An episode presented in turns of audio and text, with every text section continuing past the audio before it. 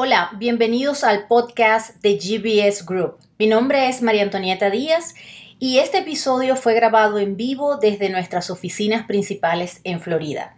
Espero lo disfrutes y compartas con tu familia, amigos y conocidos. No olvides seguir la pista del contenido que cada semana publicamos a través de nuestras redes sociales y página web.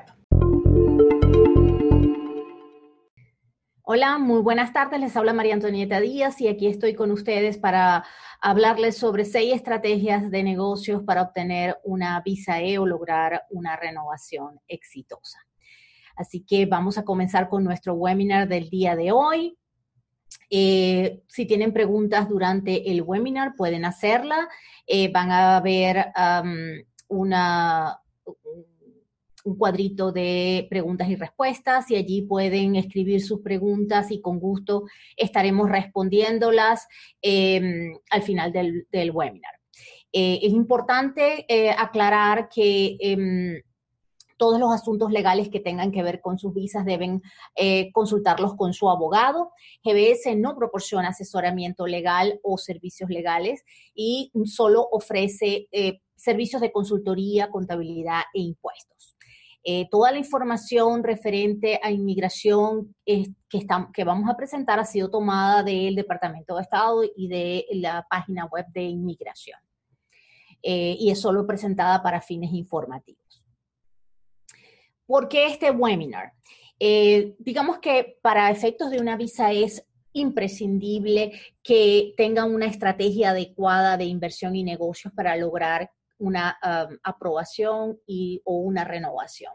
Seleccionar un negocio adecuado y sustentable a largo plazo le va a permitir no solo obtener la visa, sino luego tener reales posibilidades de renovarla y evitar riesgos, eh, porque el negocio no funcione o porque simplemente pues no, los números no eran los adecuados un trabajo coordinado entre su abogado, contador y asesor de negocios le permitirá asegurarse de que todos los aspectos están siendo tomados en cuenta y se coordinan adecuadamente para disminuir o minimizar los riesgos. Primero hablemos de qué es una visa E. Las visas E están disponibles solo para ciertos países, no todas las nacionalidades pueden tener una visa E y para ello tiene que el país tener un, convenio de navegación y comercio con los Estados Unidos. Em, hay dos tipos de visa E, la visa E1, que es de intercambio comercial, y la E2, que es de inversión. Aquí vamos a tratar los dos y las diferentes estrategias para los tipos eh, de negocio. Em, ¿En qué consiste la visa E1, que es de intercambio comercial? Debe haber un... Um, un comercio sustancial. Cuando se habla de sustancial, se habla de más del, 51% de la operación comercial de la empresa. Debe ser con el país del tratado. Es decir, que si usted tiene una nacionalidad italiana, entonces debería haber comercio entre Estados Unidos e Italia, eh, como mínimo un 51%. Entonces es muy importante que cuando se establezcan las estrategias, pues estemos seguros que el negocio que se, que se adquiera o que se cree cumpla con ese requerimiento de Em, eh, transacciones comerciales de compra o venta de productos y servicios con el país del tratado. En la visa E2 eh, se requiere desarrollar o dirigir una operación de una empresa en los Estados Unidos en la que se haya hecho una inversión sustancial y que el dueño sea al menos en un 50% un em, nacional del país del tratado que se esté viendo. Si la persona es de Italia o de España, tiene que tener como mínimo un 50% y hacer una inversión. Eh, para más información eh, y una lista de los países disponibles o que tienen la posibilidad de tener una visa E, pueden buscar en el link que están, si de todas formas lo inscriben en Google y ponen visa E, les va a salir eh, información oficial del Departamento de Estado y de, y de USCIS, de inmigración, donde les dicen los requisitos, donde están los países que, son, que tienen tratados para que puedan tener más información, incluso ahí está un test donde ustedes pueden ver si califican o no.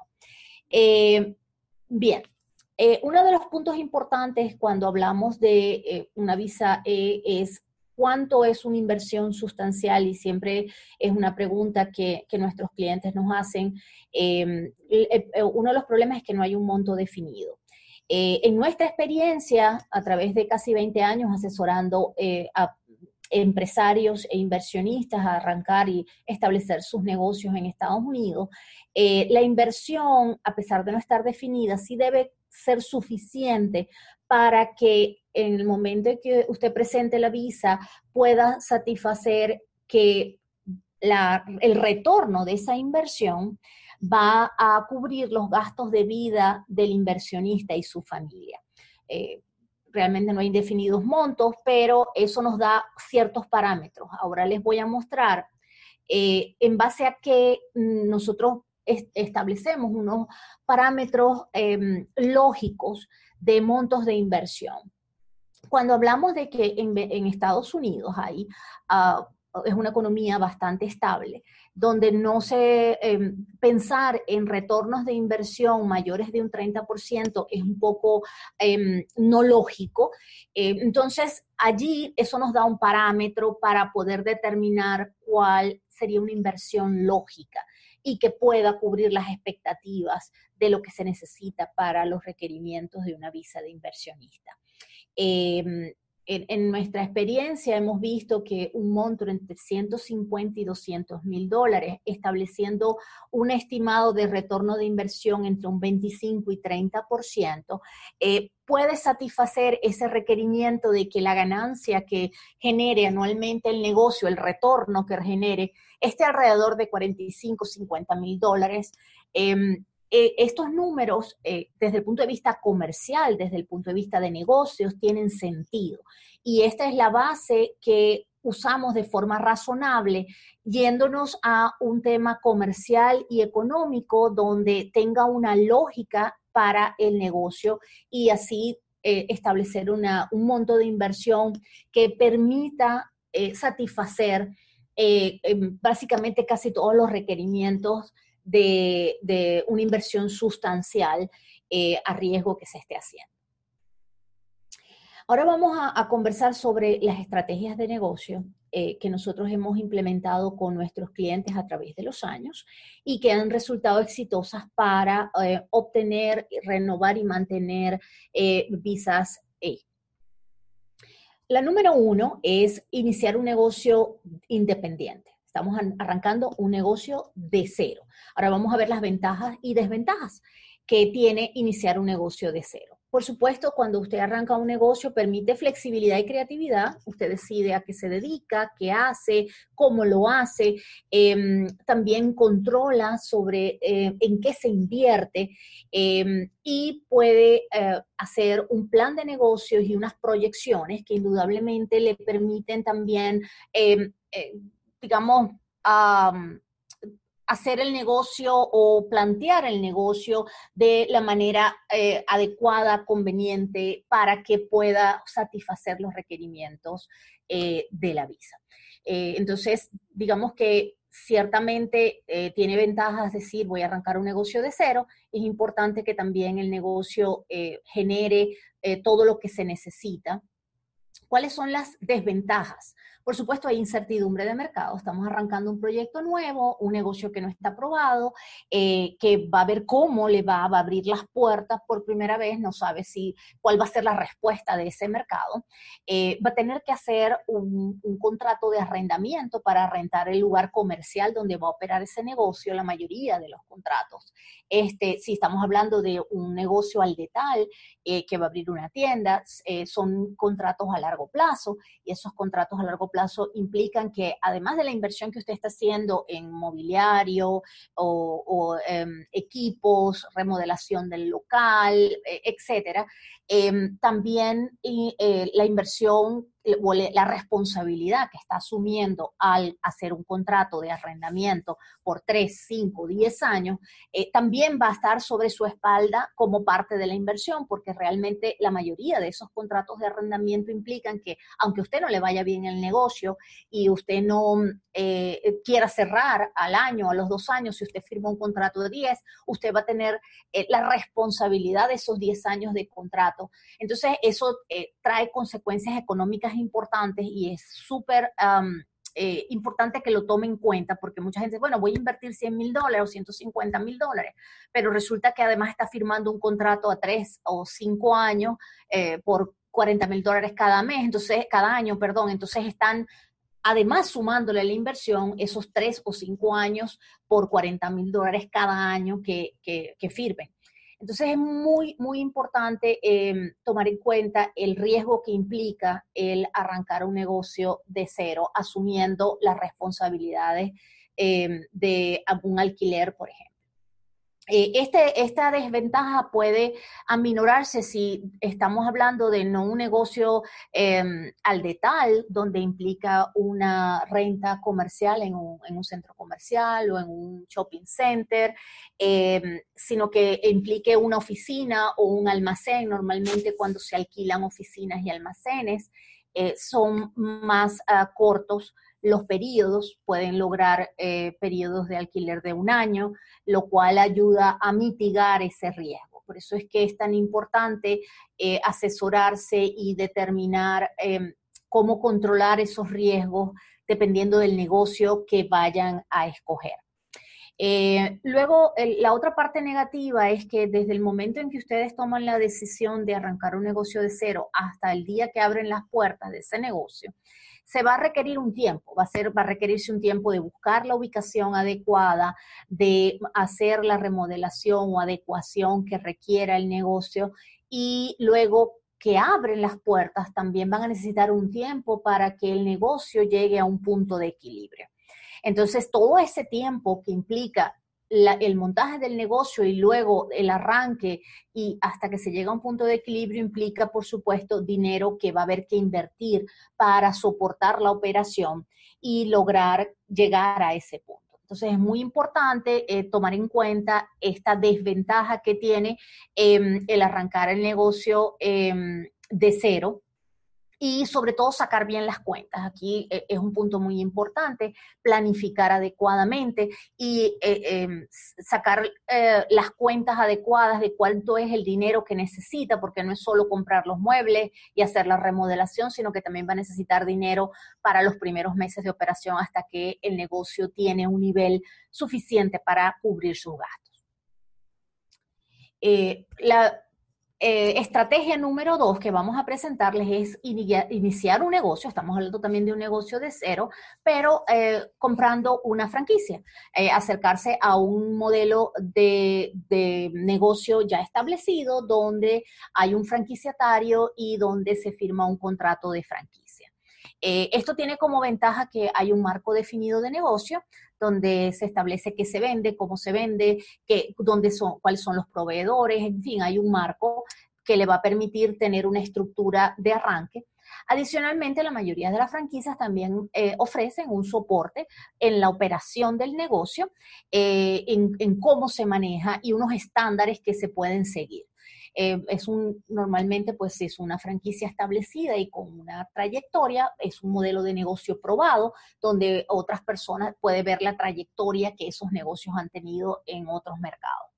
Eh, y en este em, también puede presentar un plan de negocio, una proyección. Eso siempre pues permite, eh, em, digamos, ser, dibujar el negocio de manera tal que le permita cumplir con los requerimientos, haciendo proyecciones financieras adecuadas, donde tengan las bases necesarias que va a poder eh, tomar de la experiencia de otras franquicias en el, en, el que, hayan, que ya hayan operado por un tiempo y poder hacer unas proyecciones financieras sustentables y adecuadas y que cumplan con los requerimientos eh, de la visa que está solicitando.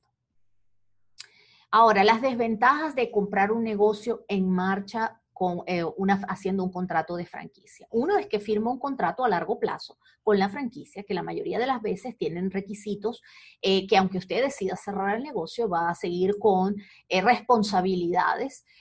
así que hay que cumplir con una serie de, de cláusulas que son bastante estrictas y hay que tomarlas muy en cuenta. Eh, tiene que comúnmente eh, rentar un lugar comercial a largo plazo, aunque existen algunas franquicias que no necesariamente eh, están, necesitan un, lugar eh, de retail, de, en un shopping center, pueden ser eh, oficinas, pero la mayoría requieren eh, un lugar comercial a largo plazo, implica un contrato que em, nos amarra y nos hace, nos obliga por montos importantes de dinero.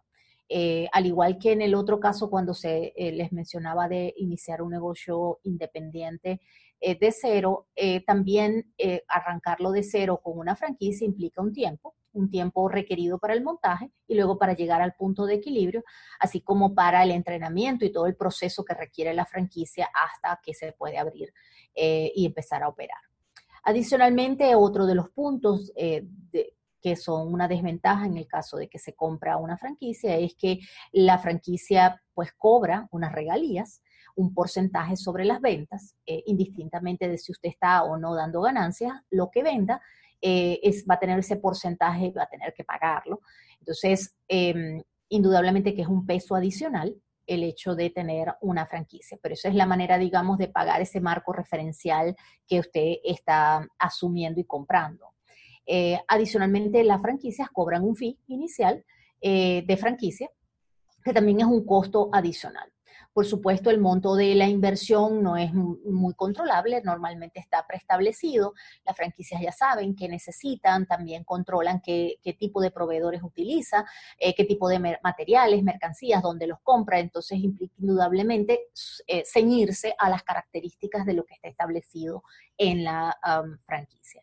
Eh, sin embargo, pues, em, indudablemente, todas las estrategias que les, les voy a mostrar y les estoy mostrando tienen desventajas y ventajas.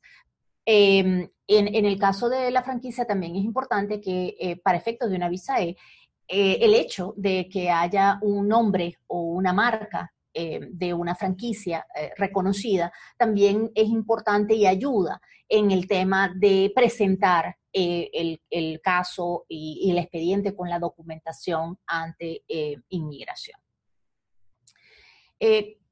La tercera estrategia que les presento es comprar un negocio en marcha. Hemos hablado de arrancar un negocio de cero, eh, hacerlo de manera independiente, inventando o haciendo una idea o arrancando un negocio eh, que, traigan ustedes o que quieran iniciar y comprar o comprar una franquicia.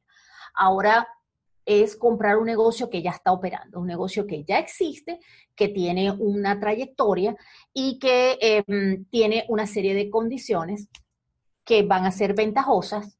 ¿Y cuáles son? Bueno, hay un historial de ventas. Ya sabemos que hay ventas, que sí hay gente que le interesa el, servicio o producto que se está vendiendo. Hay una base de clientes, hay una base de clientes que ya compra eh, esos productos o servicios. Em, empieza inmediatamente a recibir dinero. Es decir, usted compra el negocio y enseguida la caja está funcionando y está recibiendo dinero. Indudablemente que eso es una ventaja frente al caso de abrir un negocio em, desde cero, donde va a pasar un tiempo hasta que usted puede tener eh, el negocio operando y percibiendo dinero y por supuesto hasta el momento en que realmente puede presentarse a pedir la visa. Entonces, en cuanto a de las necesidades que usted tenga y que tenga su familia, también eso es importante tomarlo en cuenta. En un negocio en marcha va a tomarle mucho más tiempo hasta el momento en que pueden abrir y pueden tener todas las características necesarias para presentar, em, que para que su abogado pueda presentar la, el expediente ante inmigración. En el caso de comprar un negocio en marcha, eh, si bien va a tomarle un tiempo conseguir ese negocio y, negociarlo y establecer las condiciones, eh, inmediatamente que, eh, que, lo compra va a tener todas las características porque ese negocio va a estar operando, va a estar vendiendo, va a tener mercancía, va a tener empleados, va a tener todas las características necesarias y va a recibir ingresos inmediatamente, lo cual también es ventajoso. adicionalmente, normalmente cuando uno compra un negocio en marcha, el dueño eh, anterior o este, está en disposición y incluye dentro del valor de, lo que se está comprando un proceso de entrenamiento de cómo se maneja, relaciones con los proveedores, en fin, ayuda en el proceso de transición porque no arrancas de cero inventándote todo o tratando de armar todo porque ya hay establecido unas cosas y hay una experiencia que puede ser transferida con este entrenamiento. Entre las desventajas de comprar un negocio en marcha está que hay que hacer un due diligence. Un due diligence es un análisis de ese negocio donde se debe hacer un análisis legal, que lo debe hacer un abogado, se va a hacer un análisis contable y financiero y un, análisis comercial, donde se establezca que efectivamente el negocio tiene las características necesarias, desde el que no tiene ningún problema. Eh, normalmente cuando se compra un negocio en marcha, la recomendación es no comprar una la compañía, sino comprar los activos activos de ese negocio. Cuando digo los activos, estamos hablando de eh, comprar eh, mobiliario, equipos, inventario, eh, por supuesto la, base de clientes, la marca, en fin, lo que son los activos, pero no la empresa, no la compañía. Se recomienda crear una compañía de cero donde se adquieran esos activos, porque al comprar una compañía que tiene una trayectoria, esa trayectoria puede tener eh, ciertos eh, mm, riesgos que van a asumir al adquirir ese negocio, comprando la compañía.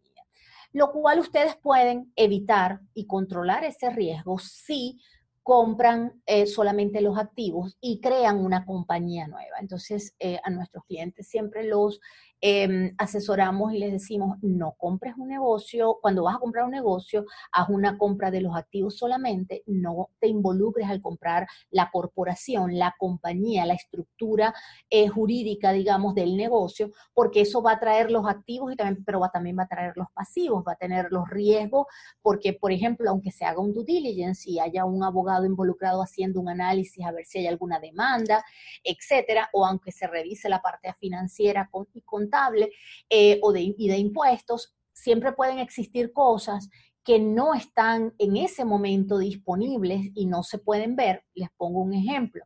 Si yo compro una empresa y resulta que eh, tuve un problema con un empleado, el empleado no ha puesto la demanda y por ende, pues cuando se hace el due diligence se analiza y no hay ninguna demanda, todo está bien, se compra la compañía y si compras la compañía y luego a la semana o al mes viene ese empleado y coloca una demanda, entonces tú vas a ser responsable por esa demanda que sucedió fuera del tiempo en que tú eras dueño, pero porque adquiriste la compañía. Cuando lo haces de la manera en que eh, nosotros recomendamos hacerlo, que es crear una compañía nueva y que esa compañía adquiera los activos, entonces en ese momento te desvinculas de, esas, de esos riesgos potenciales que puedan haber y eso es súper importante. Así que eh, entre las desventajas, por supuesto, hay que hacer un due diligence eh, adecuado, profesional, donde se involucren todos los profesionales requeridos y que pueda analizarse adecuadamente. Eh, normalmente en un due diligence pueden surgir tres cosas. Em, puede surgir que todo está perfecto y que el negocio se adquiera con las mismas condiciones que se establecieron y que se acordaron inicialmente. Puede suceder que em, se consiguió que en el due diligence hayan cosas que no eran totalmente como se habían planteado inicialmente y se eh, considere hacer una renegociación del precio acordado. Eh, y la otra circunstancia que sucede, eh, que puede suceder en un due diligence es que una vez que se hace el análisis, nos demos cuenta de que no es adecuado o no, los números o lo que nos presentaron no era como, como se descubrió en el due diligence y entonces se decida no hacer el negocio y no cerrar el negocio y no comprar. Así que es súper importante porque les va a permitir tomar una decisión educada y analizada de si realmente vale la pena comprar ese negocio. Otro punto importante es la reputación en el mercado que tienen eh, con los clientes y proveedores. Esto puede ser una desventaja si la reputación no es buena o podría ser una ventaja si eh, eh, la reputación del negocio es adecuada. Y eso lo puede, se va a analizar y se va a ver y va a surgir cuando se hace un due diligence comercial y se analiza eh, cómo está funcionando el negocio y si el negocio comercialmente tiene las características necesarias. Em, eh, otro punto desventajoso cuando compramos un negocio en marcha es que la inversión comúnmente es mayor que cuando arrancas un negocio de cero, eh, porque indudablemente que el dueño ha generado una plusvalía, tiene un negocio que está funcionando y produciendo dinero, y eso este, va a implicar que esa plusvalía la cobre y por supuesto al comprar un negocio en marcha, eh, normalmente nos conseguimos con eh, una cantidad mayor de dinero que hay que eh, invertir. sin embargo, si bien es una desventaja, realmente cuando sacamos cuentas quizás no sea tanta la diferencia si, si, tomamos en cuenta que cuando arrancamos un negocio de cero, tenemos que pasar un tiempo en todo el proceso de montaje y luego hasta que llegamos al punto de equilibrio. Y si sumamos ese dinero que se necesita para ese periodo, este, quizás em, se acerque adicionalmente a que aquí ya van a tener números que les permitan eh, saber si el negocio está dando eh, dinero y cuánto está dando de, dinero, cuál va a ser el retorno. Eh, digamos, ese, ese control del riesgo que permite un negocio en marcha, también pues tiene un valor, Entonces, realmente si es bien es una, una carga adicional, em, también puede tener em, una compensación cuando comparamos iniciar un negocio de cero y un comprar un negocio en marcha. La estrategia número cuatro que les traemos es comprar una franquicia en operación. La que vimos anteriormente era comprar una franquicia, pero eh, de cero. Eh, aquí es que hay una franquicia que está funcionando, que está abierta, está operando, ya tiene ingresos. Entonces, como ventaja, pues por supuesto, igual que el negocio en marcha que les hablamos, tiene un historial de ventas, una base de clientes, se puede iniciar inmediatamente a recibir ingresos y tiene posibilidades de entrenamiento de parte del dueño. Y como desventajas, tiene por supuesto igual que el comprar una franquicia de cero, hay que hacer un contrato de franquicia a largo plazo, se debe hacer un due diligence, siempre que uno compra un negocio en marcha es imprescindible que haga un due diligence profundo de la operación para estar seguros que lo que están comprando es lo adecuado. Eh, va a tener que pagar regalías y, em, y muchas veces un monto por la transferencia de la franquicia. El monto de inversión es mayor porque por supuesto está incluyendo un negocio en marcha y tiene una plusvalía que hay que pagar al, dueño anterior que logró llevar el negocio a ese punto. La estrategia número 5 que le traemos es asociarse en un negocio en marcha. Este es el caso de que hay un negocio que está funcionando, que le va bien, eh, pero eh, están buscando un socio. Entonces usted tiene que, se va a asociar en ese negocio, em, tiene que asociarse para que pueda aplicar para una visa de mínimo en un 50% porque ese es el requerimiento de, las visas, es que por lo menos el, socio que va a ser inversionista o si queremos definir la compañía con la nacionalidad que se requiere para la visa E, debe tener como mínimo el 50%. Entonces, ¿qué ventajas tiene el, esta estrategia de asociarse en un negocio, por supuesto, hay un historial de ventas, hay una base de clientes, se puede iniciar inmediatamente a percibir ingresos. El socio tiene una experiencia en la operación y la transición, por supuesto, es más sencilla. Indudablemente no vas a arrancar a descubrir todo porque vas a tener una persona allí que ha estado operando el negocio y lo conoce. Eh, la transición en todos los aspectos es mucho más sencilla. Ahora bien, Igual se debe hacer un due diligence porque estás comprando un negocio en marcha. Eh, las desventajas que puedes conseguir es la reputación que tenga en el mercado desde el punto de vista de clientes y proveedores. El monto de la inversión va a ser mayor, indudablemente, aunque estés comprando el 50%, pero la plusvalía del el que está vendiendo ese 50%, indudablemente, pues la va a incluir. Y la parte, una parte sumamente importante es que se asumen los riesgos del negocio. Eso quiere decir que si yo me asocio con alguien y ese alguien ha hecho o ha dejado de hacer cosas eh, que puedan tener una consecuencia, bien sea por multas, por demandas, eh, yo voy a ser solidario al al hacerme socio de esa persona en la compañía, porque aquí ya no estamos hablando de crear una compañía eh, para comprar unos activos, estamos hablando de hacernos socios de una compañía que existe y que tiene una trayectoria. Entonces, eso es súper importante tomarlo en cuenta. Eh, porque hay riesgos. Normalmente nosotros no recomendamos asociarse con nadie, al menos de que haya una relación eh, donde eh, te conozcan la trayectoria de la empresa, eh, de qué manera se ha manejado, y con todo eso siempre hay riesgo, pero por lo menos si no es un, digamos, algo desconocido que no conoce, porque la verdad es que en, este tipo de, eh, adquisiciones donde se adquiere un porcentaje, se adquiere un 50% de una compañía, eh, incluso pues eh, el due diligence no, puede garantizar muchas cosas porque se puede ver lo que hay, pero no podemos ver el futuro y al no poder ver el futuro no sabemos si dentro de un mes o dos meses después de haber hecho el due diligence pueda surgir algo que pasó en el pasado, que pasó y que no había sido, no había salido para el momento en que se ejecutó el due diligence. Entonces, eh, aquí pues hay unos riesgos importantes que se deben tomar en cuenta. Eh, y la em, sexta estrategia que les traemos hoy es la inversión en inmuebles. Eh, la inversión en inmuebles es válida para la visa E2 porque en el caso de la E1, que es intercambio comercial, eh, se aplican las otras estrategias que hemos hablado porque puedes comprar un negocio de cero, puedes comprar una franquicia, aunque la mayoría de las franquicias son negocios locales, es importante que si es una franquicia tiene necesariamente que hacer comercio con el país, entonces es un poco difícil eh, de, ubicar. Normalmente las, em, e1 e de intercambio comercial son negocios independientes, no franquicias. Em, y puede ser que se compre un negocio en marcha o igual que se arranque de cero. En el caso de esta estrategia, la última que le traemos, la estrategia número 6, eh, se trata de la inversión en inmuebles. En la inversión en inmuebles puede ser aplicada para la E2, porque por supuesto no hay intercambio eh, comercial. Eh, ¿Qué tiene de ventajas?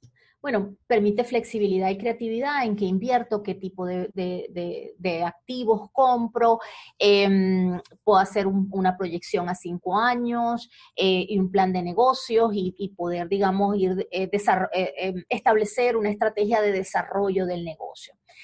indudablemente cuando se hace una inversión inmobiliaria es más estable, em, porque normalmente el, Em, a menos que sea el 2008 donde tuvimos el crash, pero normalmente el, eh, mercado inmobiliario es más estable que el de pequeños negocios o franquicias, que son mucho más riesgosos. Eh, entonces, eh, indudablemente, pues ayuda a, a, minorar el riesgo. ¿Cuál es la parte negativa de esta inversión en inmuebles? Uno, que se requiere una inversión mucho mayor. Ya el, número que les había hablado de 150, 200 mil dólares no aplica para nada de esto, porque los retornos de inversión son a, corto, a largo plazo y son mucho más bajos. O sea, si uno, por ejemplo, va a comprar inmuebles y los va a arrendar, estamos hablando que para que Mm, algo normal en inmuebles, en, los Estados Unidos estamos hablando quizás de 7, 5% de rendimiento anual, no mucho más que eso. No de un 25 o 30 como les mencionaba, como una inversión de 150 o 200 mil dólares. Por ende, tendría que ser una inversión mucho mayor para que tenga un retorno que permita satisfacer el requerimiento de que cubre los gastos de vida del inversionista y su familia. No sirve que digamos voy a comprar un apartamento que me va a producir dos mil dólares al mes y eso va a ser suficiente. No, de eso no va a ser porque indudablemente no tenemos, em, no va a haber un retorno de inversión suficiente para cubrir gastos de vida del inversionista y su familia y va a ser muy difícil soportar que evidentemente el inversionista va a, a requerir estar aquí para manejar el negocio. En el caso de, eh, por supuesto, el, tiempo también es importante porque no se consiguen inmuebles que valgan la pena o que tengan retornos adecuados em, este, eh, rápidamente. Entonces, toma un tiempo montar una estrategia como esta. Eh, ahora bien, una alternativa en el caso de las inversiones inmobiliarias es que em, compren y vendan inmuebles. Si compren y venden inmuebles y no que arriendan, que compren inmuebles para arrendarlo, eh, existe una posibilidad, aunque toma tiempo, si por ejemplo yo compro un inmueble, lo remodelo eh, eh, y luego lo vendo, ahí hay sí un movimiento mayor y un rendimiento mayor que se realiza más rápidamente, donde sí es factible poder em, presentar un negocio operativo que tenga unos, unos retornos de inversión más parecidos a lo que le habíamos hablado anteriormente, eh, pero indudablemente pues también se requiere inversión mayor. Em, pero existen las dos opciones donde eh, la persona haga una inversión, eh, lo que llaman flipping, para comprar y vender inmuebles, eh, o que compre un inmueble y lo arriende. Normalmente no, como les dije, no sirve un apartamento, pero si, por ejemplo, usted compra un centro comercial, un shopping center, donde requiere empleados para el mantenimiento, donde va a tener un nivel de rentas que em, eh, supere, eh, le dé un, retorno suficiente para cubrir los gastos de vida del inversionista y su familia. De esa manera también es factible hacer em, la inversión en inmuebles para efectos de una, de una visa E. Entonces, como les hemos mostrado, pues existen diferentes maneras en las que usted puede invertir eh, el dinero necesario y es muy importante que tome en cuenta todo lo que le hemos dicho, como voy a repasar cómo este, minimizar riesgos en todo esto. Em, una de las cosas que para que la visa E funcione es que debe documentar eh, el origen de los fondos. Si usted es un empresario o un inversionista, debe eh, poder tener información para documentar cómo produjo ese dinero, eh, asegurarse que documenta todos los movimientos eh, de la inversión, desde, el desde que sale el dinero de la cuenta del inversionista hasta, el momento en que llega a la compañía y soportar en qué se invierten los fondos, eh, bien sea que compró un inmueble o que compró activos como mobiliario, vehículos, inventario. Em, gastos operativos que haya hecho, todo eso puede ser tomado como parte de la inversión, pero hay que documentarlo. Entonces se necesita que la, información esté, lo ideal es que todo el dinero se pueda poner en la cuenta del banco de la compañía y de ahí se hagan los gastos porque va a ser más fácil hacer el recorrido del dinero. Em, en el caso de que está comprando un negocio en marcha, eh, el dinero puede salir de la cuenta del inversionista directamente para pagar la adquisición del negocio. Eh, simplemente pues hay que documentar que sale de una cuenta suya y, em, que se pagó eh, a, la, gente del cierre el dinero y que haya documentación de la compra. Em, deben asesorarse adecuadamente con todos los profesionales eh, en cada área, con un business broker si están adquiriendo un negocio, con tener un contador que entienda y conozca de estos temas y sepa, eh, maneje los requerimientos del tipo de inversión que, o lo que tiene que cumplir su inversión para efectos de inmigración. Em, eh, por supuesto su abogado, que lo va a apoyar en todo el tema legal. Eh, esto es un trabajo en equipo que es súper importante que se haga de manera coordinada para asegurar que se cubren todos los aspectos necesarios y que em, se disminuyen o controlan los riesgos que implican. Eh, firme los contratos, no hable, no, no, no haga negocios de palabra, debe tener documentación, contratos firmados y como les dije y les he dicho en el transcurso del webinar, deben hacer un due diligence completo cuando están adquiriendo un negocio en marcha, eh, que incluya la parte legal, que lo debe hacer un abogado, la parte comercial, la parte contable y financiera todo eso es súper importante para estar seguros que lo que están, yo siempre digo que no hay mal negocio, sino mala compra. Si ustedes no analizan adecuadamente, nunca van a lograr un retorno de su inversión. Recuerden que esto es un, un proceso que no es comprar un negocio por comprarlo. El negocio tiene que cumplir unos requerimientos, pero también tienen que comprar un negocio que valga la pena, que realmente vaya a darles un retorno y no que estén comprando un dolor de cabeza por solo cumplir con un requerimiento de visa. Es importante que eh, lo que compren este, pueda funcionar a largo plazo para que ustedes se aseguren que pueden mantener ese negocio, que ese negocio les va a permitir eh, generar recursos para sus gastos de vida acá y cumplir los requerimientos luego cuando les toque renovar la visa. Por eso es tan importante tomarse el tiempo necesario y asesorarse adecuadamente para que compren algo que realmente les sirva. No solo para hoy, sino a largo plazo y que, estén, y que puedan estar satisfechos y lograr su cometido, que es tener estabilidad eh, y poder generar los ingresos necesarios para su ah, vida esta nueva vida que están arrancando. en cuanto a los planes de negocios, que es una mm, importante herramienta para cuando están arrancando un negocio de cero, incluso cuando están comprando un negocio en marcha, porque con la recomendación que les mencionaba de que no compren la compañía, sino que arranquen eh, o inicien o creen una compañía nueva en la que compren los activos de... Em, del negocio que están adquiriendo, también en ese caso van a necesitar un plan de negocios porque la compañía es nueva, aunque esté adquiriendo un negocio eh, en marcha.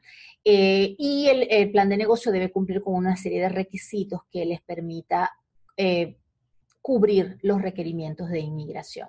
Debe tener una misión, una visión, un análisis de la industria en la que está el negocio que, se está proyectando, una definición de las capacidades y recursos, un análisis FODA, eh, definición de roles y estructuras de la organización, un organigrama con cuál es la, proyección de empleados que piensa contratar, una definición clara y completa del perfil profesional y la experiencia del inversor, de que realmente si tiene las capacidades necesarias o la experiencia necesaria para manejar eh, el negocio.